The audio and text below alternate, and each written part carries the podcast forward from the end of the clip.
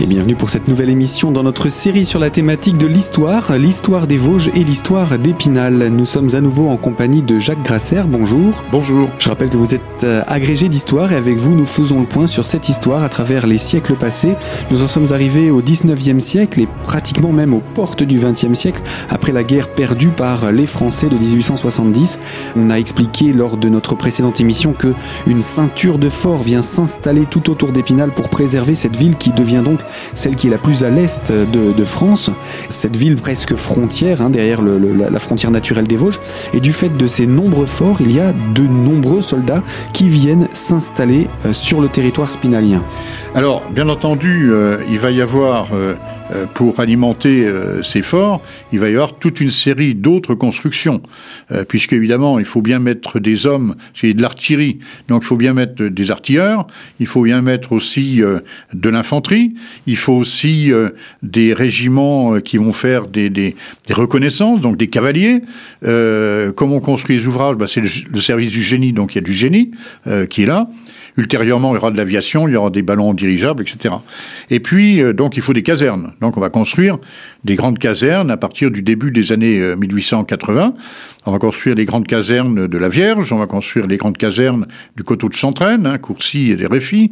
On va construire en 1913 euh, les casernes de Axo à, à Golbet, tout en conservant ce qu'on appelle le vieux quartier, il y a les casernes de Comtade en plein, en plein centre-ville.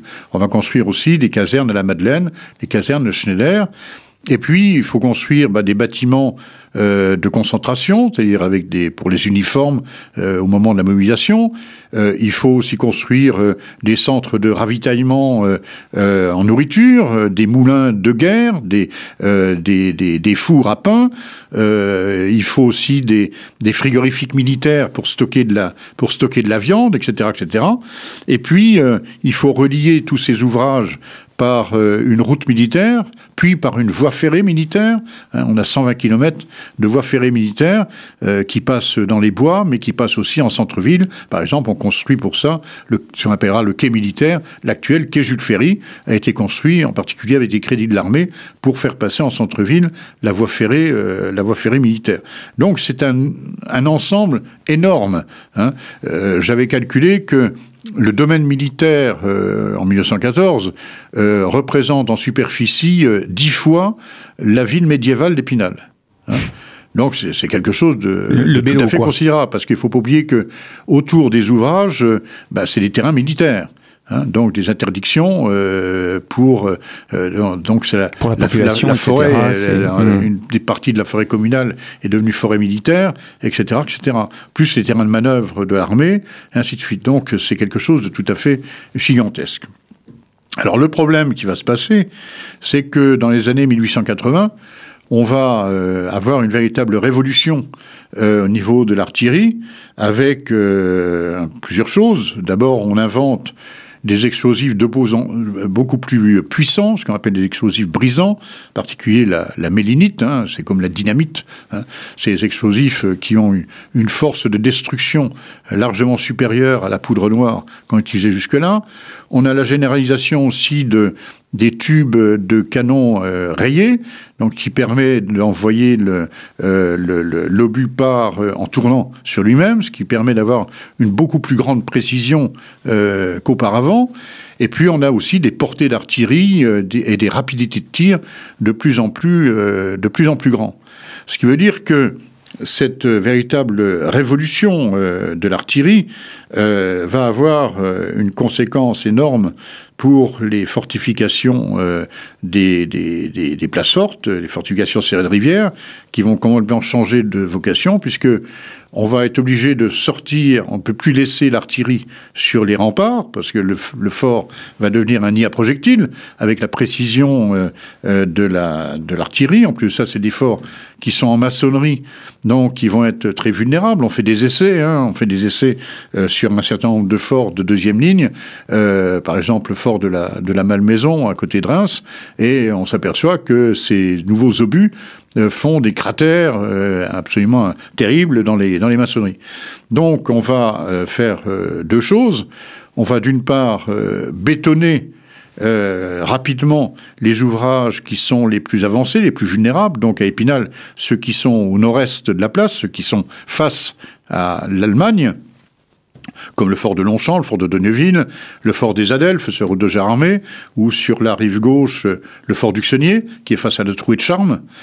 Euh, donc on va bétonner, euh, béton spécial, puis béton armé, et puis on va enlever l'artillerie euh, de l'extérieur sur les remparts pour la mettre d'une part dans des casemates bétonnées donc dos à l'ennemi pour tirer dans l'intervalle entre deux forts pour protéger le, fort d'à côté, en fait, ce qu'on appelle des casemates de Bourges. Et puis, on va, euh, l'artillerie qui reste, on va la mettre sous tourelles. Alors d'abord des tourelles tournantes en fonte dure, puis ensuite des tourelles euh, en acier avec des alliages d'acier spéciaux, avec des tourelles à éclipse pour des canons de 75 ou des canons de 155. Donc on protège totalement euh, l'armement. Et tout ce qu'on a sorti d'artillerie des forts, ben, on va le disperser entre les intervalles entre deux forts. Donc on va construire des batteries d'artillerie, généralement euh, munies de quatre canons à chaque fois, euh, qui vont euh, compléter le dispositif entre les forts. Et puis comme ça ne suffit pas aussi, on va totalement fermer, en fait, ce que ne voulait pas d'ailleurs Serre de Rivière. Donc on a une conception qui va en contradiction avec ces conceptions, où on ne voulait pas qu'une troupe se laisse enfermer dans une place, mais on va enfermer avec des ouvrages d'infanterie devant les forts, ce qu'on appelle des redoutes, et puis on va euh, construire des abris-troupes pour de l'infanterie entre les forts aussi. Tout ça existe toujours dans nos bois, hein, dans nos forêts, tout autour, euh, tout autour d'Épinal. Et puis pour relier tout cela, à partir de 1889, bah donc on va construire le chemin de fer militaire dont je parlais euh, tout à l'heure, hein, qui va permettre euh, à la fois de ravitailler les ouvrages à partir des magasins à poudre. Hein. on va construire une dizaine, une dizaine de magasins à poudre aussi essentiellement dans, la vallée de Lima pour stocker euh, les poudres, les obus, etc. Et puis donc euh, le train va permettre de ravitailler euh, les forts. Donc on a une, ligne ferroviaire circulaire en fait, et puis des lignes rayonnantes pour venir du centre de la place vers les, vers les ouvrages. Et puis euh, transporter des hommes aussi rapidement d'un point à l'autre. Et puis aussi on va se servir de cette voie ferrée militaire pour de l'artillerie mobile, c'est-à-dire qu'on va avoir des canons sur des wagons qui vont euh, s'arrêter à des endroits repérés à l'avance, de façon à pouvoir tirer sur des concentrations ennemies ou sur des carrefours, en dehors même du tir euh, des ouvrages. Alors c'est des batteries mobiles, c'est-à-dire que on s'arrête, on tire, hein, c'est généralement des batteries là aussi de quatre canons sur wagon, et puis sitôt qu'on a tiré, on s'en va de façon à éviter que l'artillerie adverse vous repère et vous détruise. Donc voilà, c'est quelque chose d'énorme en sachant que on a euh, en 1914 un régiment d'artillerie dédié euh, à ces ouvrages, le 8e régiment d'artillerie à pied, qui est un régiment d'artillerie, euh, disons, à peu près normal en temps de paix, c'est à peu près 1000 en 1400 hommes, mais qui va grossir à 13 000 hommes en cas de guerre, parce qu'évidemment, il faut servir les quelques 600 canons qui euh, équipe la place.